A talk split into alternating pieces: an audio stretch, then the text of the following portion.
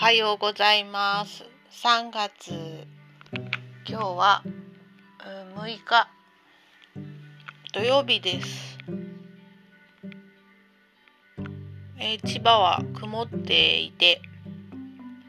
ほんのり雨も降って降ってるかな。でももうこの後は止んで曇りの予報です。であの今日はお便りをいただいたので後ほどご紹介したいと思います。あとまあなんか急に喋りたくなったので収録してるんだけど、えーまあ季節はもうすっかり春だね。今日なんか10 17度の予報で朝からもうなんかストーブいらないぐらいの暖かさでまあ曇ってるから日差しはないんだけど、えー過ごしやすい季節ででもうちの夫は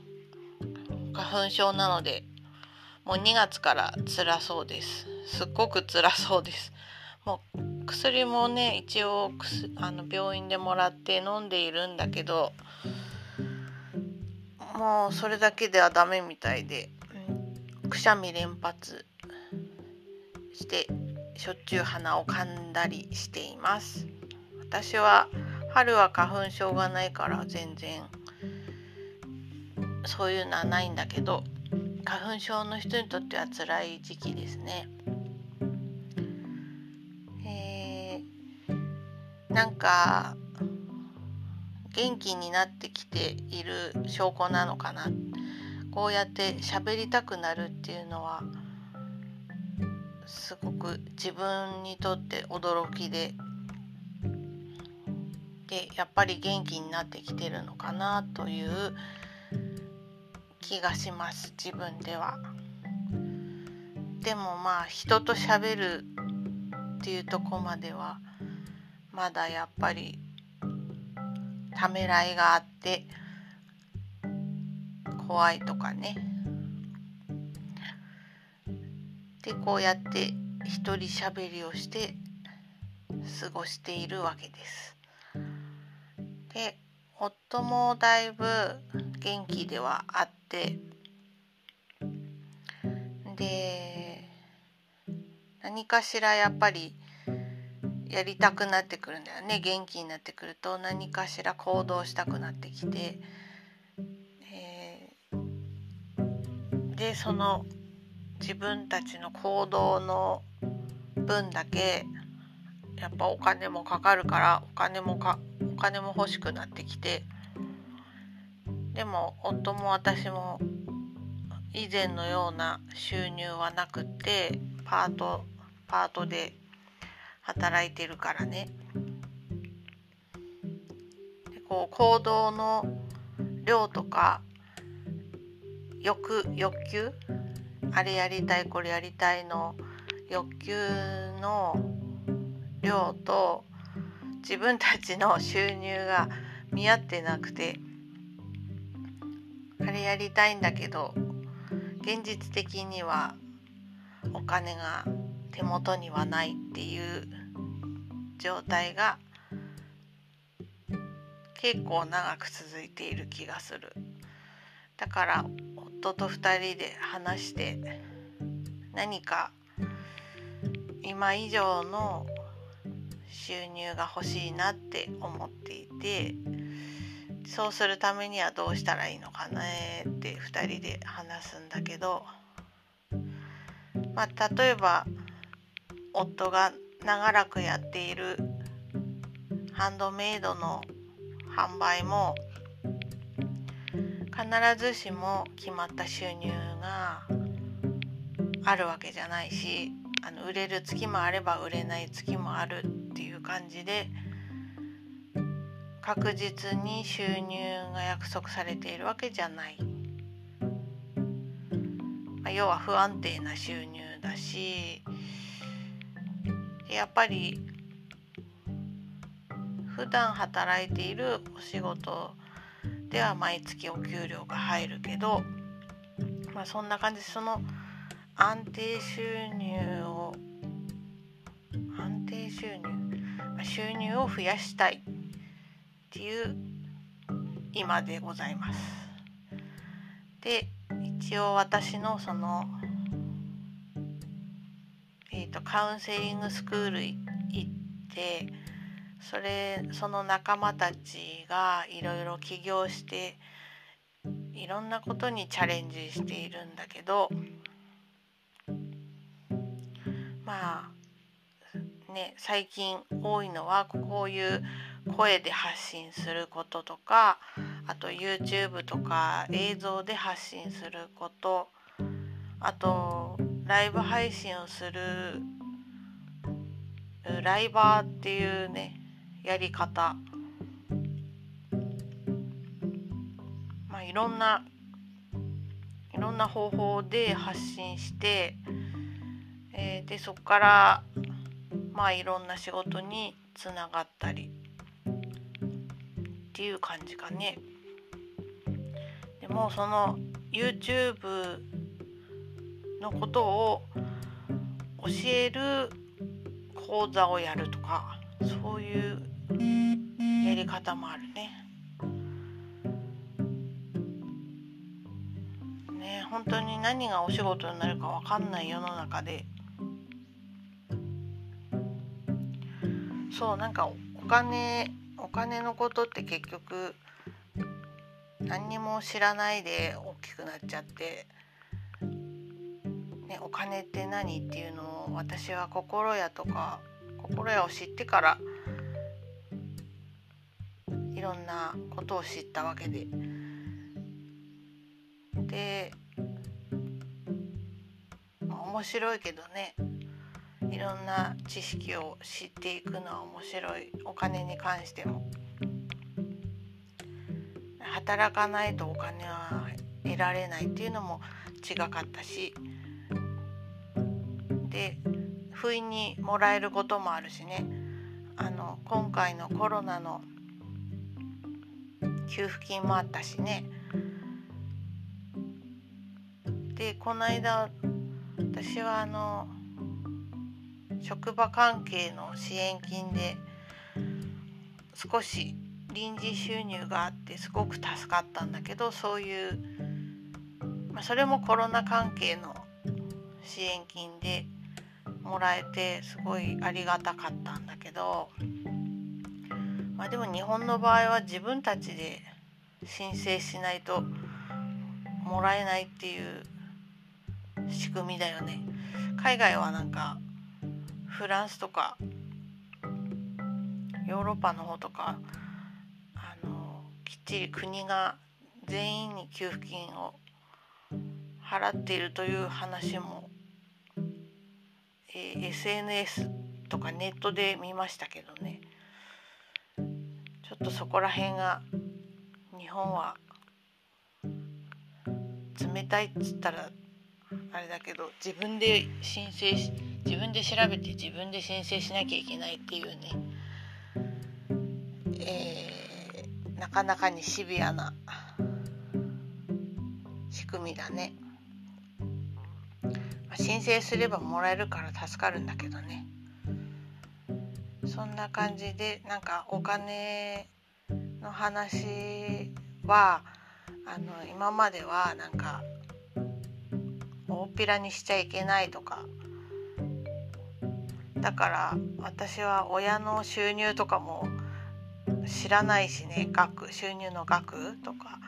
子どもの頃はなおさらだけどいまだに知らないし、えー、なんかそこを聞いちゃいけないような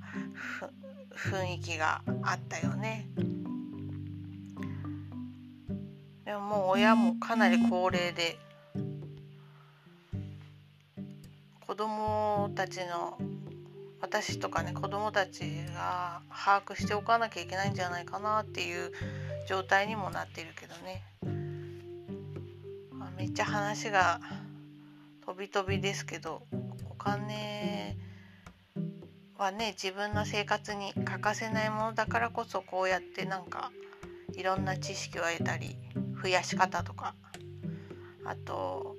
お金ってこういうものみたいなことをまだまだ勉強していきたいよね。循環させるとかあと銀行に預ける人もいれば投資して増やすとかね。あるしね。その投資をしていくことをこれからやっていきたいんだよね。うちも前はやっていたんだけど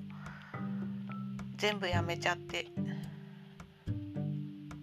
いるのでかあの株株主優待とかを前は結構楽しんでいたんだけどまた再開したいですね。お金の話でした。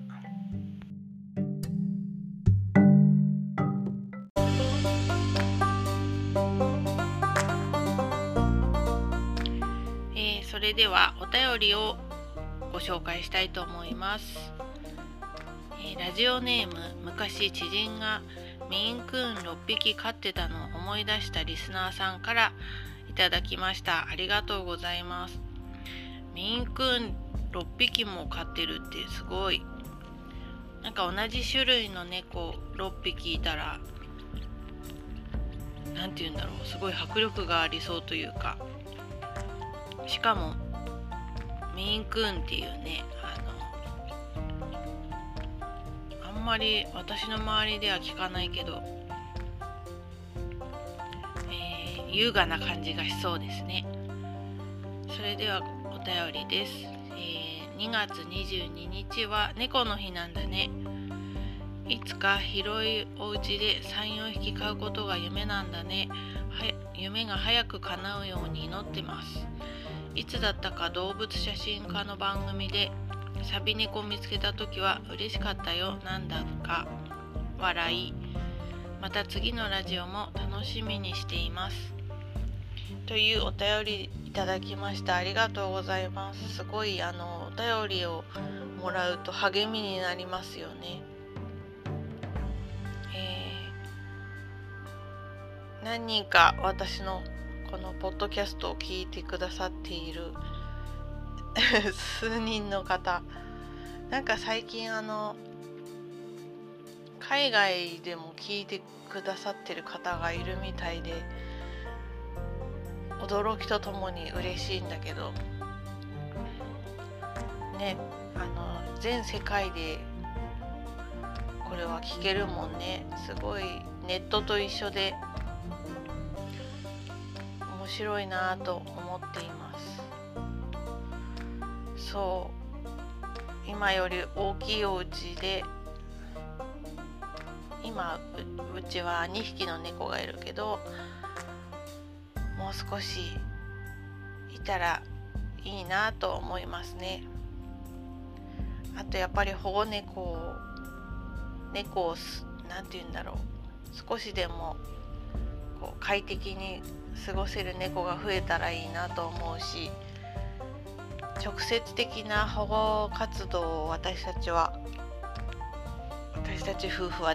あのやっていないですけど、えー、猫を飼うことで少しでもね保護活動に協力できたらなと思っています。あとはあのそのハンドメイドの売り上げの一部をうちの猫を譲ってもらった団体に寄付したりというところで協力している形です。で去年の10月に、えー、写真展をやったんですけど今年も、えー、できることになりしかも今年も10月だと思っていたら急遽6月に6月うん6月の1ヶ月